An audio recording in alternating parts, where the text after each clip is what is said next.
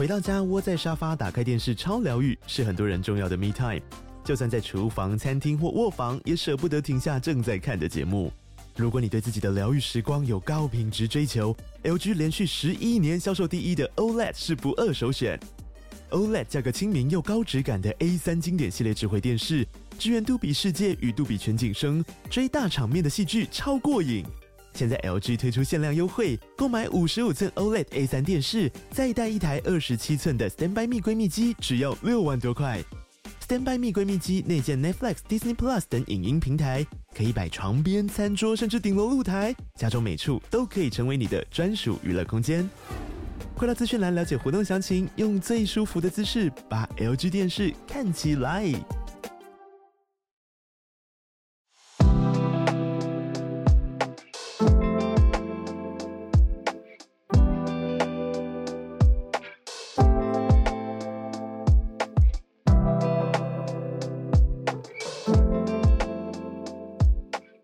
Hello，早安，大家早安。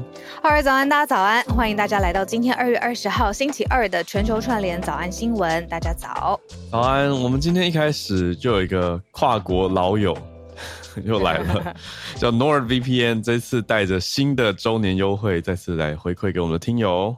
没错，老实说呢，VPN 的服务呢，真的是可以让我们的网络使用体验升级。不论呢，你现在在哪个地方，世界的哪个地方哦，我都非常推荐大家可以体验一下 NordVPN 的优质的服务。嗯，如果你到现在还没有用过 VPN 的服务的话呢，我们花一点时间跟大家快速讲一下 NordVPN 在做什么。嗯，很多人跟我们一样用 NordVPN 的重点，也许是希望可以跨国去使用网络。世界的资源，比如说有些区域限定的影音内容，在特定国家才可以看嘛，嗯、那你就可以用 NordVPN 去打开这个限制。举例来说，你之前在台湾追一个剧，然后去巴厘岛旅行的时候，嗯、可能本来没办法看，结果哎，打开 NordVPN 你就可以瞬间搞定零时差追剧。这个我们应该很常发生吧？像我那么常追剧，如果我一出差或者是到其他国家旅行，我就希望不间断，那这个时候就可以用，对，对不对？没错，嗯，那当然，它的功能呢，不只是建立一个虚拟的 IP，顺畅的使用跨国的服务。Norm VPN 呢，它在资安服务这一块呢，也做得非常好，可以帮你阻绝恶意的软体啦、钓鱼诈骗的网站啦，甚至大家最不喜欢的弹出式的广告，都可以帮你挡掉。对，那今天老样子，只要点击我们这边现在来贴上一个网址哦，嗯、或者你听 Podcast 的话，在资讯栏就可以找到全球串联早安新闻专属的优惠链接，nordvpn.com forward slash glocal，就跟之前都一样，n o r d v p n 点 c o m 前斜线 g l o c a l。透过这个优惠链接点进去购买两年方案，可以获得独家优惠方案加送你四个月好礼。现在还有 NordVPN 的周年优惠，是一个入手的好时机啦。同样的一个重要的提醒，再跟大家说一次哦，就是 NordVPN 呢有提供三十天的试用期，用用呢不满意的话也没关系，如果不习惯也没关系，三十天之内呢都可以随时取消，然后申请退款。所以呢，这次赶快把握机会试试看，用 NordVPN 来安心畅游网络世界。没错，谢谢我们的老友好友的支持赞助。那么今天今天你听起来很。大自然是不是刚刚一直有那个鸟鸟 越叫越大声？那很清脆。好好好，我一直在移动，我现在人站着，然后我在，嗯、因为我想移动到一个鸟叫没有那么密集的地方。但好像很难脱离他们。对，他们在每一个树上都出现。对、啊，还好啦，还好，还可以吗？好好，那就好。是好听的背景。好，那就好，那就好。对啊。这个大自然的环境，我们今天社群还是来个五分钟社群挑战，好啊，OK 吗？今天有听友投稿在社团，我觉得好可爱的一个高雄爱河的消息。我们也很听听友的话，既然有投稿，我们就来，对，都会参考，我们真的都有在吸收大家的各方意见。对，呃，这一篇是在讲，就是很新的一个事情。呃，高雄市的运发局前几天。举办了一个在爱河比赛，大家知道爱河现在有黄色小鸭吗？嗯，就很大，大家都会拍照那个。对，可是他上一次来就是荷兰的艺术家 Hoffman 的黄色小鸭，嗯、上次来好像是十年前呢。上次来我好像记得是他从香港展完，然后再来台湾，对，嗯、然后所以这次他又来了。对吧？对，我最近实在是很大的感慨，就是我最近整天在跟身边的朋友见、嗯、见到面就会讲说，你知道那个什么什么东西十年了吗？我就很不想相信，可是我夸张哦，对，我就会瞄到，像我一直不能接受 Taylor Swift 的 Shake It Off 已经十年了，十年了，对啊，二零一四的歌，现在听名就还都很新很 OK。你讲到 Taylor Swift，我到时候我们再再讲另外一个。就我最近超喜欢一个呃，IG 上面的 Reels，它是一个律师事务所。就是哦，他会说 How do you say 什么什么？什么什么什么 illegally，然后他就把之前 Taylor Swift 的的这个什么 Shake It Off 啊，You're my next big mistake 歌翻译成法律用语的英文，超好笑，我我一定要跟你讲，对啊，下次我们来聊社群，超好笑，好好，真的太酷了，嗯，那对他上次是二零一三年九月的时候来高雄的，总之现在又来了，但是现在爱河边除了黄色小鸭以外呢，还。办了一个比赛，是创意船筏造筏大赛，就让大家自己想办法做一艘船，要浮起来，还要比速度。可是很多人创意有余，但浮力不足，就沉下去。好像就看到翻船的也有，然后一下水就有点像解体，然后或者是就直接沉沉直直的这样沉下去。对，我看到这则的时候，其实觉得蛮有趣，再加上我觉得这个比赛。的趣味度是可以登上国际的，可是会被骂，会不会被笑啊？应该还好吧？翻船吗？对啊，国外不是我们常看到各种那种创意比赛都很好笑，也会有人翻船啊，或者什么奇怪卡丁车，就自己想办法用各种材料组一台卡丁车要跑得动的，很多人都翻掉啊。这一次不是有参赛者，他们用洋芋片，它整个就是平常我们看到充气竹筏会在的那个区域，他用一包一包的洋芋片串起来旁边的那个筏体。对，我觉得很可爱，是因为这次还是有主题的，这次主题是黄色小鸭、环保跟创意这三个大元素去玩。那你看他们做，他们用那个洋芋片的那组啊，他们就一直强调说，我们浮完以后，洋芋片都还是可以打开来吃。就是环保的部分，对，没有浪费。Oh. 可是也有人开玩笑说，这一组是不是在偷偷抱怨 shrinkflation？哦，oh, 就是这个，里面的洋芋片越来越少，空气越来越多，所以很好浮，对可以六十包把两个成年人浮起来。Oh. 他们算是有浮了，只 是有一点快要浮不动。浮不动啊！我看到他感觉就是滑不太继续这样子。对，就蛮可爱的。所以有一些成功的浮起来，也游过去，应该说，哦也不是游过去，快造筏算是划过去了，但有一些就在岸边马上就翻覆，也蛮可爱的。就场边欢声笑语不断。我觉得重点是看起来大家真的还蛮努力，有尽量环保，就是就算没有浮成功，也都不要制造太多的什么垃圾啊。哎、欸，我问你哦，一般消费者啊，哎、欸、不是说消费者，就是市民、嗯、要去参加这种比赛的动力是什么啊？就是好玩的、啊。真的吗？你你在问，就是你不会参加 成年人的，他们为什么会参加？对啊，因为我觉得很累耶，非常非常累。首先你要有巧思，用创意去想说怎样算是环保的，还要扣紧那个黄色小爱的主题，然后再来你真的要造出来耶。真的要讲的话，就是可能一起报名揪报名的人里面有谁谁谁暗恋谁谁谁，所以找一个机会团体活动，是不是不错？这个还不错，这个就是偏年轻，可是因为我看到的照片都成年人，就是很成年，人还是可以有青春的爱，很成年哦。你不要这样，我就觉得喂，你们很厉害。这应该是第一届吧？我觉得哦，好好好，这让我想起五十五十队参赛，对呀、啊，我刚刚就是想就抓你聊这个，为什么好厉害哦？就是好玩，人类为了好玩会做很多事情。你真的是一个心胸开阔的人，我只能这么说。我想起小时候以前老师就是要每一班都想一个科展的题目，哦、然后老师也说没关系啊，你们就放心去做好玩的事情。然后我觉得想题目超难的。对，然后我就会过度认真，我就去研究，就是嗯，过去到底是哪几个题目会得名，嗯、然后就从那个完全忘记老师说好玩就好的这个部分，对。就是要参加，志在得奖。否则呢？否则做什么？这个比赛也会有奖啊！这个比赛应该有奖吧？我们讲到后面都失去焦点。有啦，前几名是有奖项的。对，但好像是以趣味为主啦。对呀、啊，哎呦，好好笑哦！可爱的社群体。嗯，谢谢这位听友的投稿，哎，我觉得呃，别开生面就是有清新感，真的。对，好玩的。好，社群时间刚好差不多，我们准备来整理今天的四大主题啦。今天选到的四大题，从美国的总统大选继续看下去，拜登跟川普又应该是要对决了。结果有一些选民竟然说感到厌恶，我也有点。好，我们这些非选民的也都 就想说，嗯，好，隔了四年再来一招哈。但是要再看说有没有可能有第三势力啊，会打破这个也不是僵局，就是打破这个局面吗？可是同时，川普他的诈欺跟夸大资产。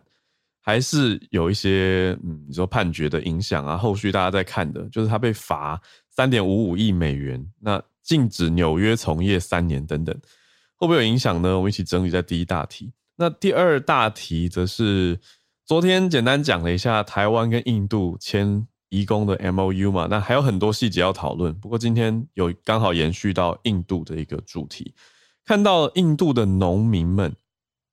呃，怎么那么刚好？前一阵在讲欧洲的农民罢工抗议，现在是印度的农民也要前进德里首都去示威耶？为什么？他们在跟当局要争取有保障一些农产的价格。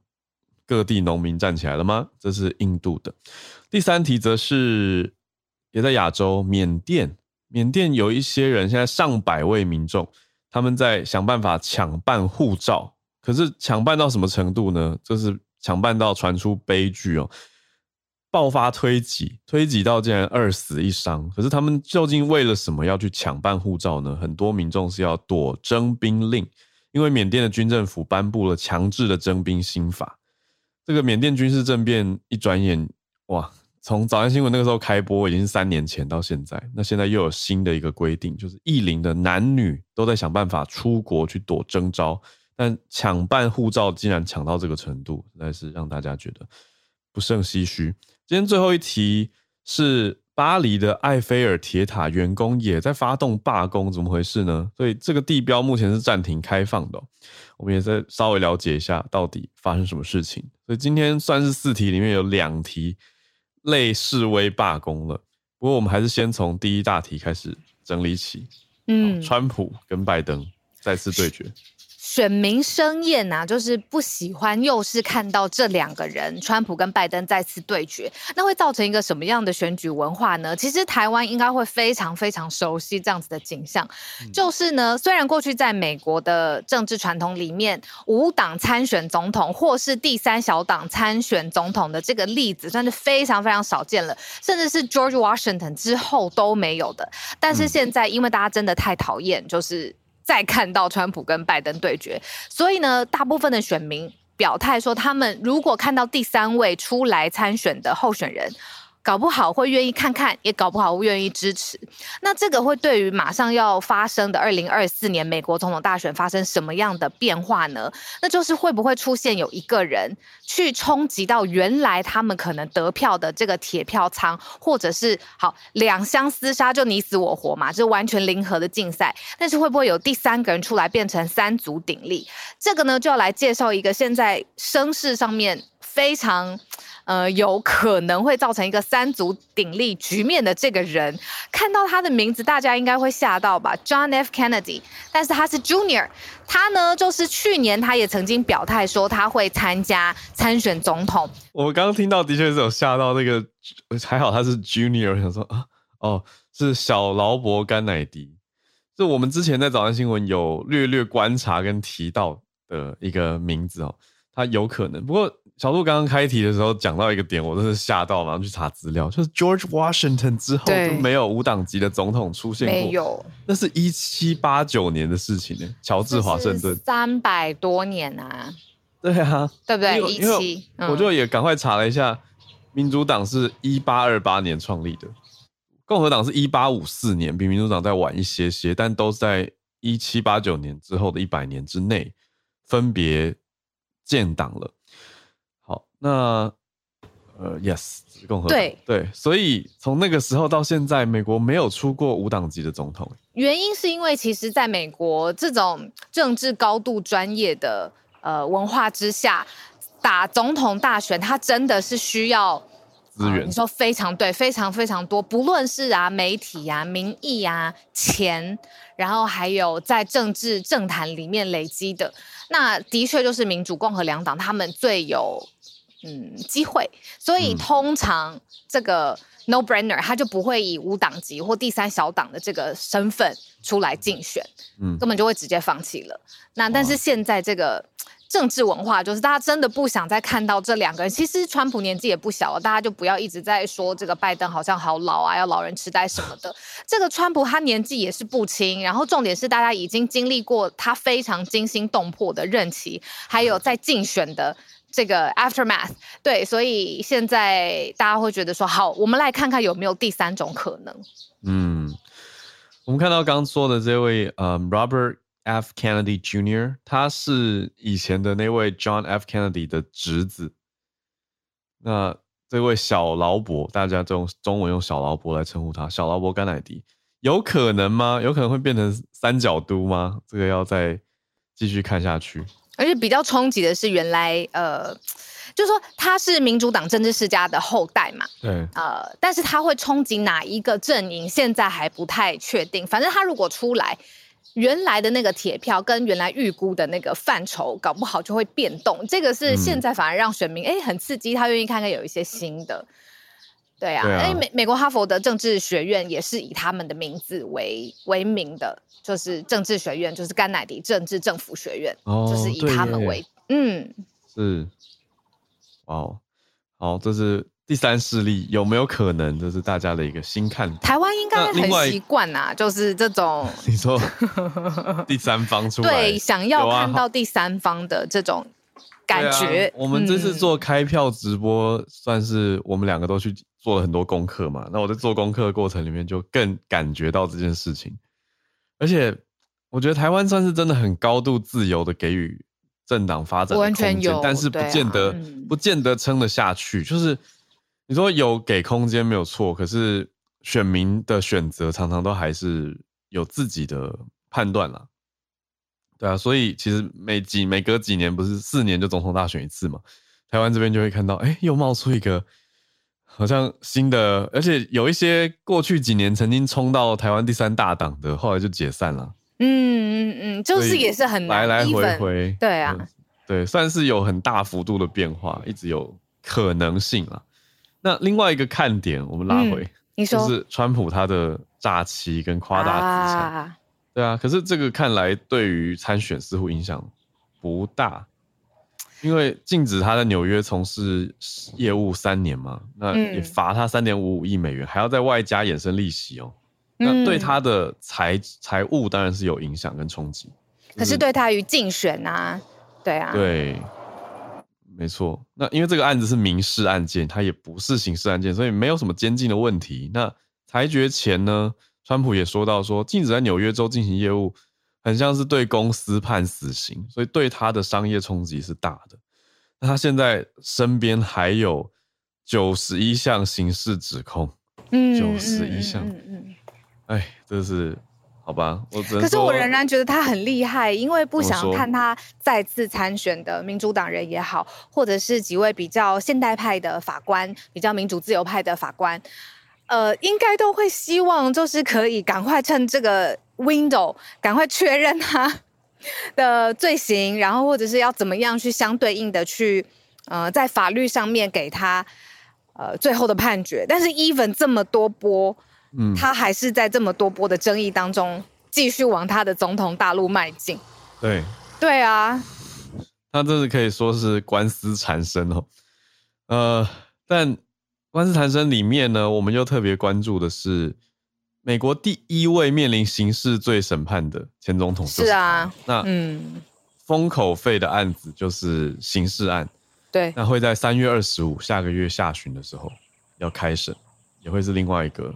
关注点，嗯，因为他有刚说那么多个案子在审嘛，可是其中只有四项是刑事的，嗯、刑事罪的审判，嗯、有刚刚说的封口费啊，还有涉嫌推翻二零二零大选案，另外还有藏匿机密文件，都是我们在早安新闻提过的。嗯，很多的案子，我觉得大家应该都很熟悉了。如果有长期在听早安新闻的话，但是目前看起来这些案子三月马上要审理的这个形势不确定。呃，其他的案子目前对他于竞选这一次二零二四美国总统大选没有构成就是决定性的伤害力。对啊，嗯嗯嗯，没错，对，还是继续往十一月的大选迈进。对，嗯。讲到十一月，我们要约吃饭了。我知道我还在跟你约时间，我还有再来约再来约。对，好，我们来约吃饭。OK 的，来，我们往下一题前进。来到印度，印度的农民要去首都示威，因为他们认为农产的价格有些问题哦。有了为期一个礼拜的冲突之后呢，他们还是决定要往新德里迈进。没错，他们希望就是这些农民希望可以保证。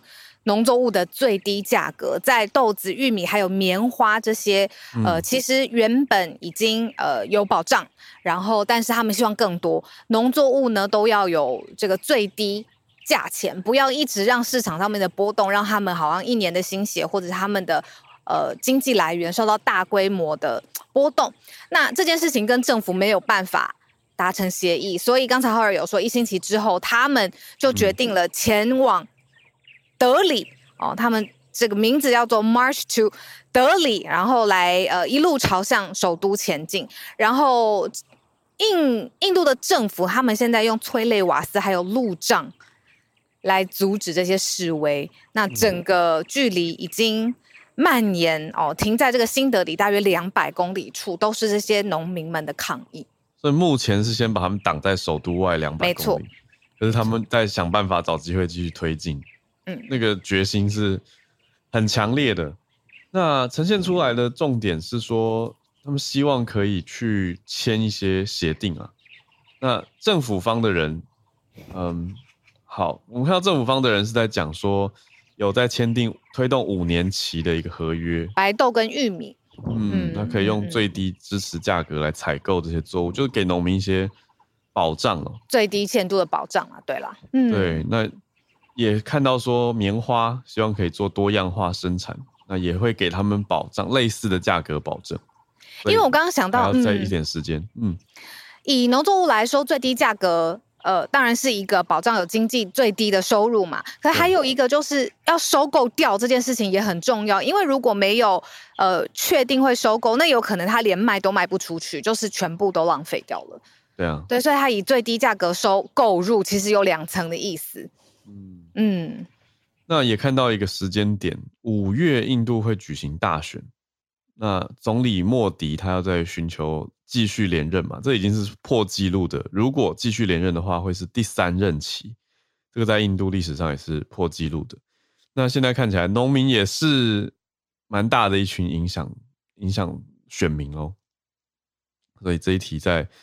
印度的时间点还没有到五月啦，可是现在的时间也是也越来越接近了。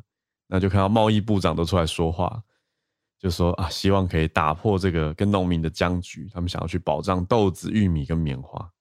嗯，在进行下一题之前，我先跟你 double check 一下，我的鸟有很大声吗？还好，我真的觉得还可以吗？蛮自然的。好，那就好。我好紧张哦。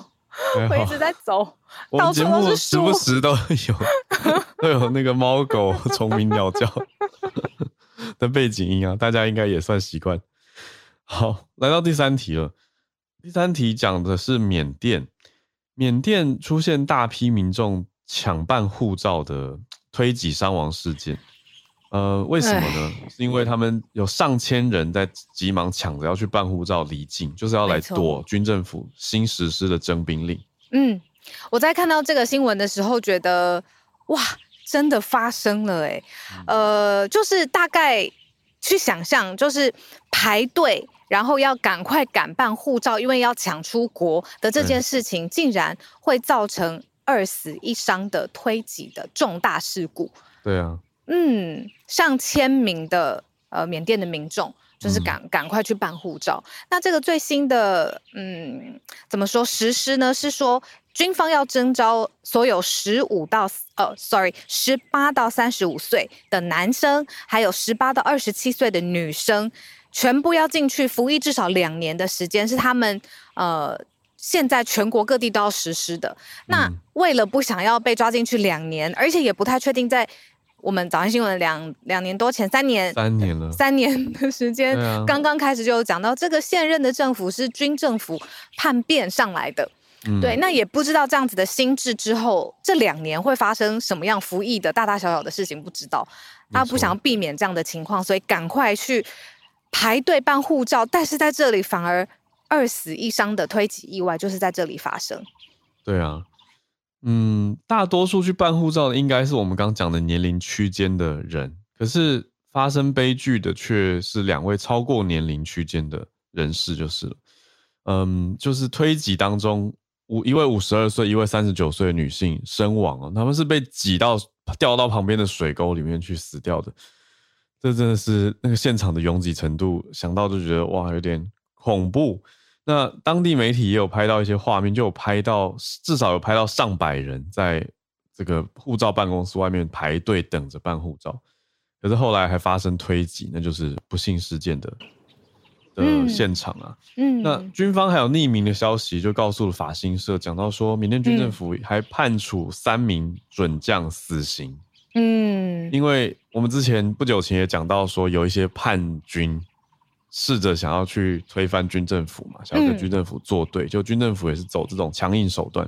嗯，因为他们在一月的时候就有几百个部队想要去去变成叛军了。嗯，可是军政府还是用强硬的方式去镇压，想要去把旁边的这些城市或者叛军城市、叛军区域拿下来。对，所以诶，其实这样也有点慢新闻的追踪，就是从我们开始报道缅甸发生的事情，一直到现在二一年开始到现在，都是一个动荡不断的，而且也是呃政局不稳定的，然后军权也不太稳定的状况，所以在这样子的。状态之下又被征召进去，可能不安全感又会更大，所以才会造成说哇，这一次这么多个人，你说上千名，或者是看到一个照片，就是几百个人在那一秒钟就排在那边的这个景象。嗯、对啊，哦，那因为他们他们抓到这几位叛将的点是他们在我们之前讲的那个地方是 Shan State 嘛，善邦，就是缅甸善邦北边的地方。啊，有一些他们就跟叛军团体投降了。那这几位准将是投降的准将，可是军政府把他们抓回来，说你怎么可以允许擅离职守？这个最终就是判死刑。嗯，那法新社记者是没有还没有得到军方官方的回应，他只有一些匿名的知情人士来转述，就还是保持很高度的威权跟神秘的色彩。对。不对外透明。那讲回来，就是刚才说办护照是一个赶快躲这个征招的服役的方式，还有人呢，他们赶快去当和尚，年轻的人呢，他们就赶快去当和尚，嗯、或者是赶快结婚，然后或者是身心的状况，例如说自残，他就是扬言说要自残，或者是不确定最后是不是真的有自残，但这些都是他们的一些想要，嗯。呃，不在这个时候真的被抓进去，用抓进去保护自己的方法，对的方法，对啊，的确是免服兵役啦，对啊，嗯，是的，总计征召六万人。那四月是缅甸的农历新年，嗯，他们在那之后每个月还会再征召五千人培训，嗯嗯嗯嗯，呃，女性会排在第五批征召，哦，所以这些年轻人就想办法躲避。我最后再补充一个好了，除了躲避这个你说会进去不知道多少安全感的问题之外，为什么不想要进去服役？其实还有为了家庭经济的考量。例如说，如果一个家庭他最重要的就是这个男生或女生，他最主要的要去呃外工作，然后作为家里的经济支柱，忽然之间这个新法下来，他必须要去服役的状况之下，家里的经济就会是一个呃重大的变化。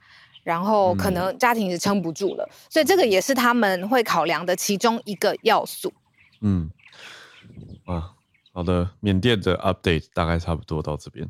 我们来到今天最后一题了，巴黎的埃菲尔铁塔，巴黎铁塔的员工发动罢工，所以埃菲尔铁塔必须要关闭起来。它是算全世界前几知名、受欢迎的观光景点了吧？我那天在台北跟一个从巴黎回来的学姐，她已经在那边七八年了，嗯、呃，就是在非常知名的美妆品当高管这样子。然后她回来，她就说这个这是他，你说他在美国也生活过，英国也生活过，在法国巴黎就看到最多罢工的情况，从护士啊、医生啊，然后就是各种类型的罢工都有。好，我讲到巴黎这个铁塔罢工之前，先讲一个算小轻松的 冷知识嘛。我去上益智节目啊，又被考到这种国际题，就考到说埃菲尔铁塔最早是漆什么颜色的？我觉得这题超级难，因为我们看到的历史照片都是黑白照片，所以其实黑白照片看不出颜色。那我最后就选错了，它答案选项只有黑色或红色嘛。结果我就想说，巴黎铁塔应该不会。跟东京铁塔一样吧，结果偏偏就是一样。我就想说，谁看得出来啊？那个历史照片都是黑白的。Anyway，那讲回现在埃菲尔铁塔的新消息，就是这个罢工还在持续当中。他们罢工主要是抗议铁塔的财务管理方式不当，所以巴黎铁塔是有一个管理公司的，嗯，然后这个管理公司就在网站公告说，星期一暂停参观活动。嗯。他们就不愿意在这种财务呃不透明而且不健康的状况之下继续付出。没错。我我刚才为了躲避鸟鸟，然后走去了一个没有 没有没有收讯的地方，现在走回来了。可能鸟叫声又会回来陪伴我。我觉得这边收讯比较好。好好好，比较好。很好，有那个啊，迪士尼公主的感觉。好，那我就可以。好，讲回巴黎铁塔，这些员工已经是两个月里面第二次用同样的理由罢工，就代表他们认为工会或公司其实还是没有做到满意的程度。嗯，每每次讲到罢工题，我就真的很想问，我也会自己在思考，就是说到底有没有这个类行业类别可以罢工去呃支持他们的啊 point of view，这个行业的人不行，例如说医护。不知道可不可以在最紧要关头的时候，那这个是嗯，然后全世界招待这么多受欢迎的呃国际型的游客观光客，然后要到了这个地方，但是他们在这个紧要关头，他们不作业，可不可以？嗯，台湾没有办法。我们之前在节目上讲完说，也那次也讨论过嘛，就讲说老师呢，嗯、就台湾的老有一些老师听友就在聊天室有回应说，其实好像概念上可行，可是没有人执行。嗯。就大家的，大家的顾虑都还是蛮多的。不知道日本有没有很常有罢工的情况？嗯、就是在讲亚洲地区，比如说跟我们邻近的国家的时候，罢工这个概念，呃，什么时候会触发它，让大家真的会想要集体执行？欸、我觉得这是一个蛮有趣的。嗯，我看到日本的大众运输比较有，嗯、我看到、哦。火车，他们的国铁有过，还有捷星，捷星的日本是日本联航嘛？Jetstar，Jetstar Japan，那个工会也在去年底的时候发动过罢工，所以大众运输类的比较比较常见到。可是日本整体的工会行动还是相对这几年不多。嗯嗯，聊天室有朋友说，就是百货公司之前有，然后那个西武对翠翠有说的，嗯，对，然后。南韩也是挺有补充的，说南韩的医护有在罢工，可是另外一方的说法，就看到聊天室有人说，哎，不行，因为医护他有当下有义务啊，或者是他的责任，他的工作性质就是要去救救助医疗，所以不能罢工。嗯、我觉得这是个好题，不同的人会有不同的观点切入。我们下次来做个专题，好，在之后再来深入研究。今天差不多四题整理到这边，准备进全球串联的时间，欢迎大家举手上来跟我们分享你所关注、想要分享的消息。大家刚好听听看，翠翠翠翠刚刚举手了，把翠翠邀请上来。好，翠翠早安。早啊，早，翠翠。对，罢工真的有点少。对，日本就是、嗯、我都会开玩笑自己是社畜嘛，就是这种就责任心之类的。然后因为我觉得最主要是他们会觉得说不不可以给。就日本的民族性，别人造成麻烦，对，不能给别人添麻烦，所以其实真的有点少。真的就是像我上次说的那个呃西武百货的事件，然后刚刚听有补充的捷星的以外，嗯、我真的不太有听过，就是有人去罢工这样子。嗯嗯，好，小小补充。那今天我要讲的是别的，嗯、我自己本身很少接触的一个话题，就是有关于化妆品。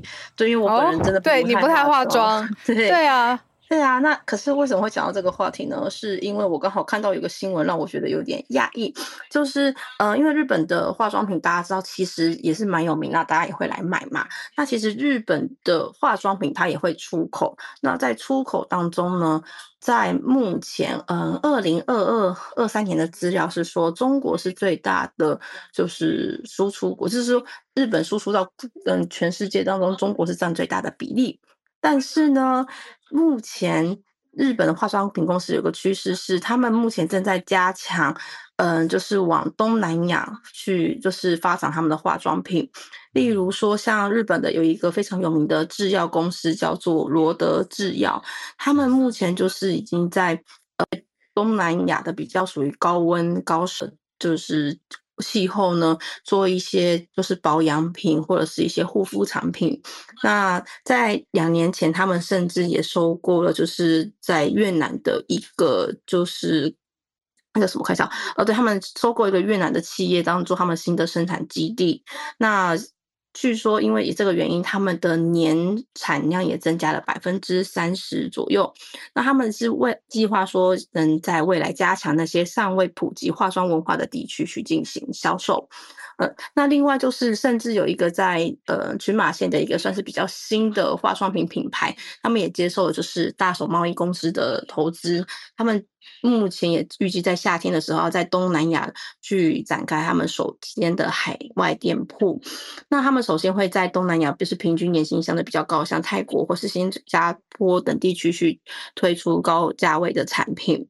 那希望透过，因为日本本身化妆品或者日本这个品牌是比较怎么讲，让大家有信心的嘛。那希希望既有日本本身的品牌力量，就是可以在就是东亚东南亚地区就是打出一片天这样子。那嗯，其中有个产品是我自己也很喜欢的，叫做欧莎姬，它它是一个我自己很喜欢的那个也是化妆品牌，嗯，主要以护肤为主啊。他是说呢，因为其实随着经济发展，除了中国以外啊，东南亚可能也会成为一个未来比较需要化妆品的市场，而且他也相信人们是喜欢日本的品质的。那为什么现在嗯，日本不是往东中国，而是要往？东南亚方向就是扩展他们品牌。嗯、其实虽然说日本的确化妆品啊，在这六年来就是出口量最多的是中国，但是我是有查过日本啊，中国啊，现在有很多当地企业，他们也推出了嗯不少就是品质蛮高的化妆品品牌，所以。而且是设计感很漂亮，我刚才上网看一下，这是非常有中国风、很美的品牌。嗯、那也因为这个原因，也是代表说中国的化妆品牌的竞争能力在中国当地是渐渐崛起的。对，所以呢，就是也因为这个原因，所以他们日本才想要往别的国家前进。对，所以。我觉得很有趣，那我也顺便调查了一下，就是从二零一三年到二零二二年呐、啊，就是日本那个化妆品的出口量非常有趣哦。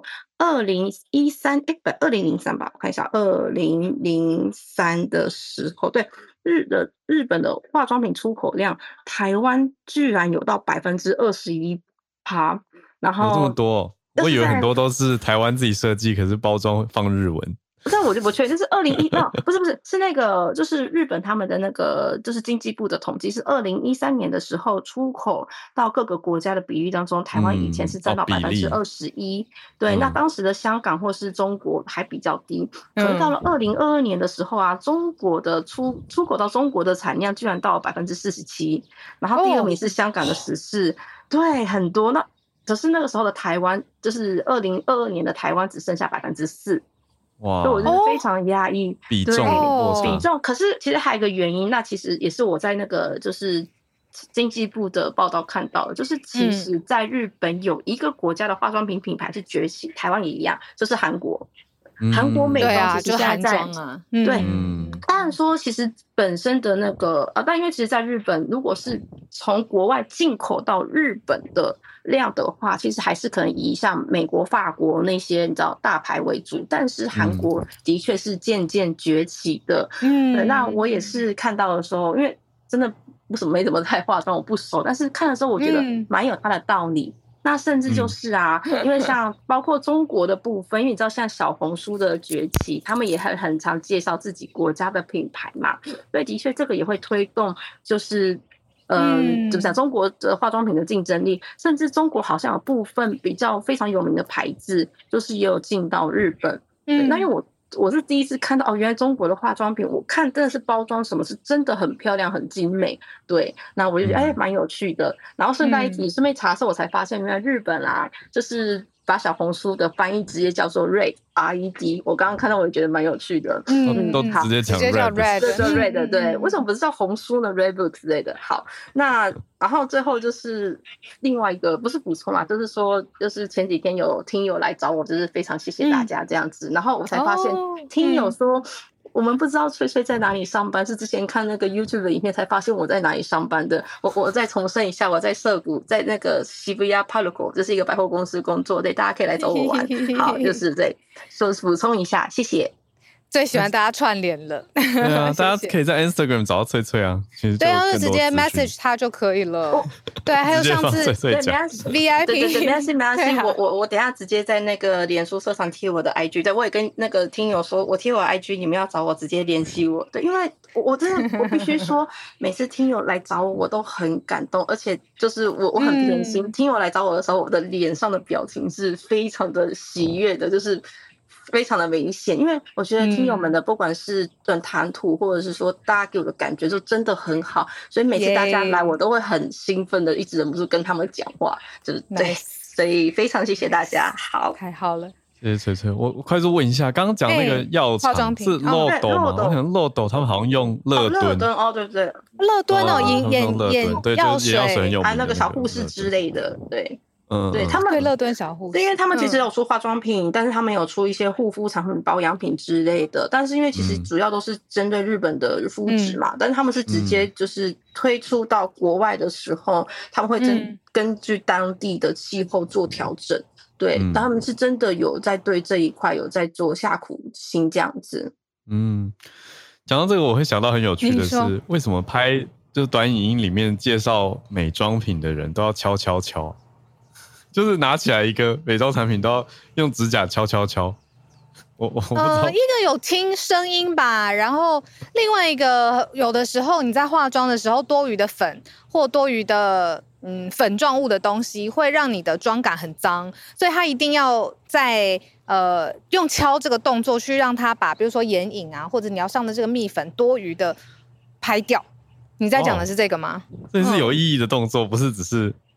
不是只是一个大家自己对啊，比如说你拿眼影，比如说你要打一个底好了，你如果底弄得太多，它就会散开到其他不应该去的区域，然后或者是很厚粘在一块，所以一定要以最轻薄、最不会失手的那一层开始上，所以要把多余的东西先弄掉，还把它敲开。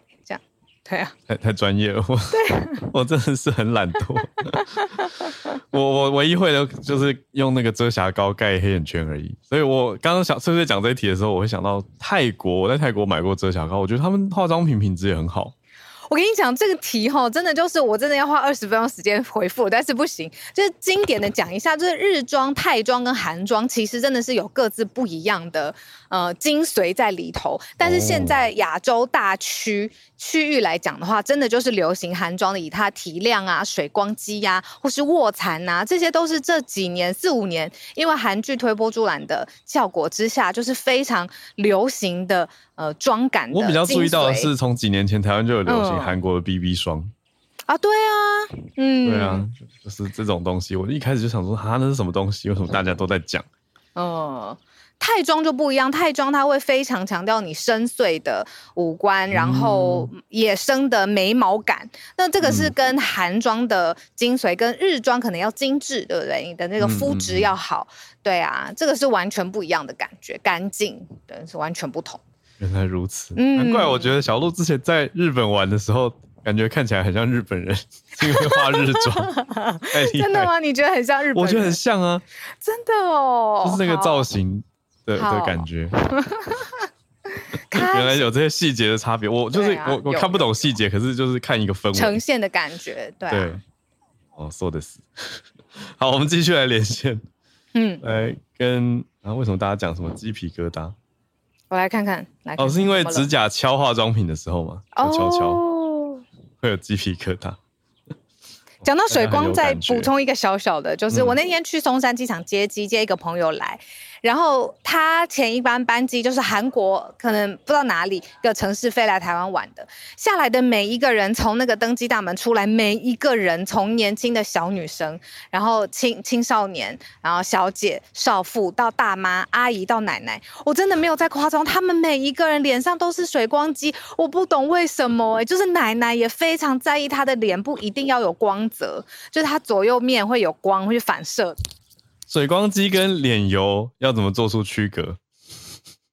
这是一个 legit 的问题吗？还是一个来闹的问题？我，我激动到我麦克风刚刚都掉了，就是 我很吃惊哎，我我我非常就是眼睛睁大，然后还揉揉眼睛的去看一下，我到底有没有看错？真的每一个人都水光肌的保养。对啊，可是像也有听友在讲说，水光肌容易看起来油。那怎么去做出那个区别？可以上一点雾的蜜粉去把、哦、对，或者是你高光的地方水光就好了，像是颧骨啊、额头。好厉害啊！就是会看起来亮亮的，对不对？对，让它看起来有光泽。对啊，你全脸都是这样子的话，的确会有油感。对啊，很很多细节，非常厉害。好，今天的化妆延伸，我们来继续连线吧，来跟在澳洲的朋友连线。Bernard 早早，早安，大家早安，小鹿早安，好，早安，安早。今天我原本想要分享的是那个经济学人的，当然今天就刚好讲到说这个韩国的罢工，我就转一下那个，就讲韩国罢工的新闻好了。嗯，其实就呃，其实呃。罢工呢，其实是今天开始，今天六点钟开始呢，就会开始罢工了。其实讲一下那个背景，其实说，其实医韩韩国的医药界呢，其实在抗议政府去增加医科生的名额，因为他怕说是医科生的名额增加会影响了这医科的教育水平，会影响了这病病人的福祉，所以这一次呢，所以就。呃呃，韩国的实习医生以及住院医生呢，原在上个礼拜的时候已经预告说，呃，周一之前呢会集体辞职。然后其实呢，这个其实这一次的是从，呃，已经是第三次，呃，其实。从二零零两千零起已经开始过三次罢工了，所以其实就这一次的话，是从十五号的时候就开始这个示威游行。但但这个就是呃，因为奈何就是韩国政府没有对于就是医科生的一些那个咨询啊，他们的那些呃，就是对于医科生或是医药体系的一些咨询做得不足，所以就让这个抗议呢就开始在那个呃。那个 level 开始在增加，然后就开始增就开始这个罢工这样子。其实就其中的比较多的就是，呃，他们就讲说这个，呃，集体行动的话可能会大超过呃全国的五分之一的实习医生以及住院医生，有大概超。这大概有两千七百人左右，负他们负负责主要的的就是，诶，比方是重症啊，然后在日日夜间还有假日治疗的一些手术，诶，一些紧急患者以及一些手术辅助等等的，所以就我们就看到这个、嗯、这个罢工对于一些就是很多医院的服务有。呃，很受到的伤害，然后我们就我们就看到说，其实主要的主要首当其冲的都是首都圈的医院，其实就是、嗯、呃，比方说首呃首尔大，比方延世啊、三星首尔啊等等的，就是首都圈的五大医院，已经就陆陆续续那个时候那些实习医生以及住院医生已经在。呃，昨天之前已经交了辞职信这样子，所以就，呃，从呃礼拜，其实从昨天开始，就是从医院的能够运。认证能够正常运营的，其实有从三十多间已经降到一半，变成是十八、十九间左右。然后这一次的当然是有，呃，因为人手不足的问题，然后让这个手术延后啊，然后减少这个呃留院的人数啊。所以其实当然是，呃，大家对于这个，这其实大家对于，比方说一般人的话，当然对于，比方说听我们常常听到什么医生啊、老师啊罢工的话，当然是作为。为呃，比方说作为家长，或是对于就是亲属啊，或是对于病人的话，当然是在他们的立场，当然是有反对的。但是我们也要了解到，为何如为什么医药界的为什么做这个罢工，就是因为其实他们也怕说这个呃医科生的增加会把那个水平下降。这个原因也是我们在其实。都两边其实都有他们的就是呃困难以及他们的处境，嗯、所以、就是、我看到很大的那个观念落差冲突、欸，哎，因为嗯嗯，嗯可以刚好可以补充一下，就是南韩的盖洛普有发一个民调，说七成五多的受访者都支持这种改革，就是明年开始增加医学院名额，可是增加很多、欸，哎、嗯，会再增加百分之六十五，哦，就是翻超过半、欸，哎。嗯，增加不少，可是那为什么要办这样子的改革？就是因为南韩的医师相对人口比例算少。哦，所以很多人其实在医院都要等很久。嗯、对，那个医病比，嗯嗯、对这个医护的比例哦，所以其实一直以来有有蛮复杂的一个整个医护环境的状态。嗯、可是用医学现在现现职医学人员的角度，他们认为你突然大开医学院的门，多嗯、可能会收进一些品质不够好的，或者说。训练量能有没有办法达到等等，然后还担心会影响到他们接下来整体医护的薪资跟社会地位。嗯，这个很有趣，从完全两个截然不同的角度想进来。嗯、对啊，一个是自己在职业的这个水平层会不会突然间扩大，然后呃量能然后精致度或水准降低。那站在一般大众的角色，当然是我当然希望越多的医生让我可以不要等这么久，或者是一个病这么难。当然是比较好，对，但就觉得自己好难，因为大众可以理解，大众会觉得啊，你们不要罢工啊，我们这样怎么看病呢？嗯，可是如果他们不罢，那他们的权利谁来维护？对啊，很难解的题啊！我每次在想这一题的时候，就很难两全其美。对，然后这个这个罢工也是在韩国来讲的话，是首次有医生。实实行这个大罢工，所以当然是对于政府的一个，就是他们也在呃，韩南韩政府也在那个，他们也在准备，就是说怎么应付这件事情呢？但其实，嗯、但是我们在比如说在其他医在其他行业的话，其实特别是在。教育界的话，我们在西方国家的话，基本基本上听到罢工也是蛮常见的。但是在亚洲来讲呢，刚刚讲到也是大家可能就是，呃，世俗啊，或是很多道德的一些观念捆绑住的话，可能大家对于这个想要罢工这件事情的话，是有在，呃，有对有比较反对，或是比较很多的，呃，争议在的。嗯，哇。这个我觉得我们可能要去找法白，再找法白聊聊。他们有写过一篇老师可不可以罢工？法白很 active，这种议题是他们真的是一来有兴趣，然后再来也会发挥的很好的。哎，我很有兴趣哎，做罢工议题。嗯，嗯，就是教师是可以组工会，可是禁止发动罢工，就是目前现况。他那个特色就是哦，就是照。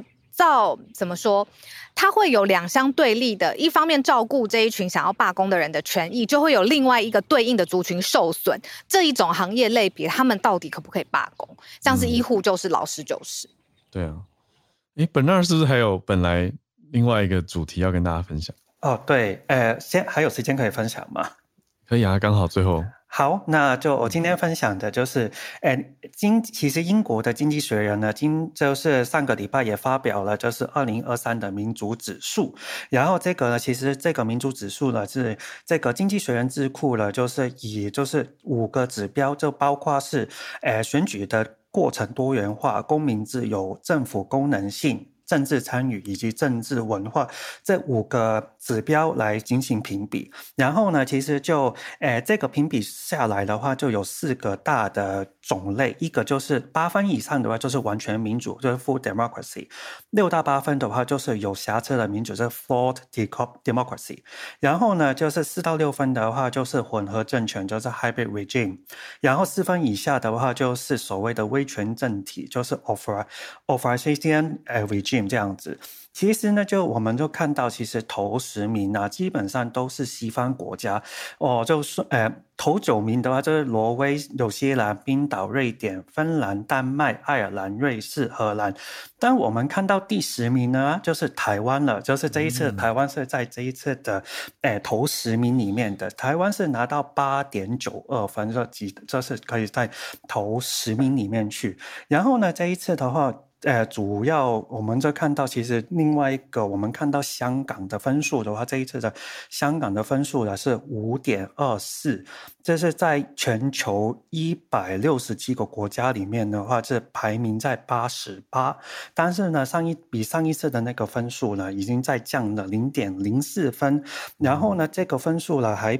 比其他的国家，比方说，呃，比方说新加坡啊、印度啊、牙买加啊，然后一些特，呃。呃，比方说突尼西亚、塞尔维亚等等的国家还要再差，然后在在里面的一些小分里面的话，我们就看到在香港的，比方说选举过程这个里面的话，只拿到两点七五分，然后在政府运作里面就达到三点六四分，两个都是不合格的水平。然后这一次的话，我们就，然后我们就那个说，然后我们就再用另外一个国家来看一下，就是中国。中国这一次的话是排在一百四十八名。上升了八名，但是评分是二点一二分。然后这个分数的话，就是独裁政权。然后里面的报告也讲到说，中国诶民主提升的形式大过于实质意义，所以就是分数有增长。但是主要是因为政府对于诶军队的控制能力很强，然后以及在女性在政府机构里面的代表性有扩大，所以它的分数有在就是有在上有在上升了一点点，但。是呢，政府对于就是他他们对于武装力量的控制啊，比方说，然后呃，然后但是然后女性的成员在核心的女性成员，她还是没有很多。然后再比方说讲到说，呃，中国的呃中央政治局里面，就是二十四位成员里面没有一个是女性的，所以就我们就看到有一些。分数上面的差异，所以其实我们就看到是中国的民主程度是没有实际实际上面的上升。然后我们就看到完全民主的国家里面的话，其实西欧的是占了十五个，然后其实在亚洲的话，主要只有三个国家，就是。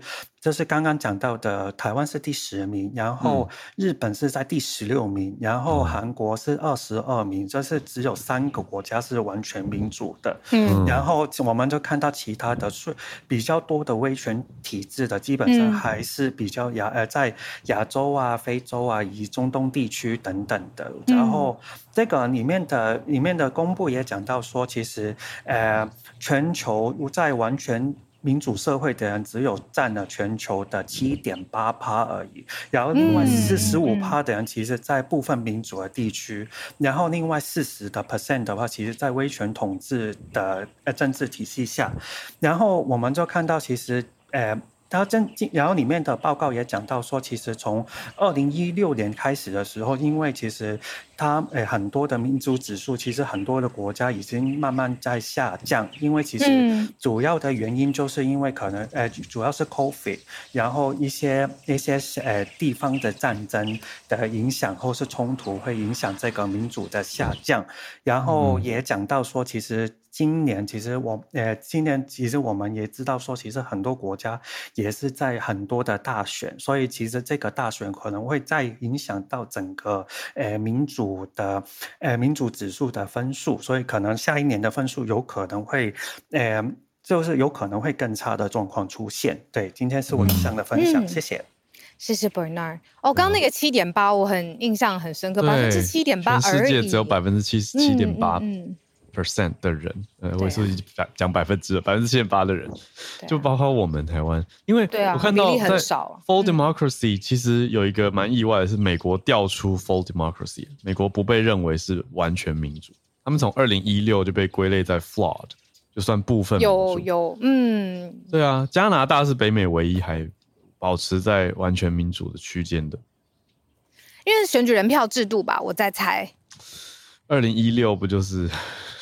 这么敏感哦，对啊，从那个时候极化，主要是 polarization 吧，就是两极化的越来越严重这件事情。嗯，嗯，哇，让人很多想法。嗯，对啊，我们第十名，我有一点鸡皮疙瘩。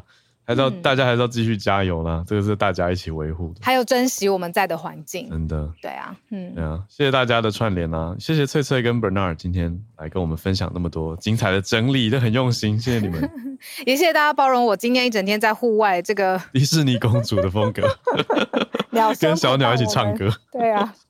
OK 的，我们明天早上八点再继续回来。有 SMC 老科学，经过了一个新年之后要回来，要继续回来。嗯，对啊，明早跟大家连线，大家拜拜，明天见，大家拜拜。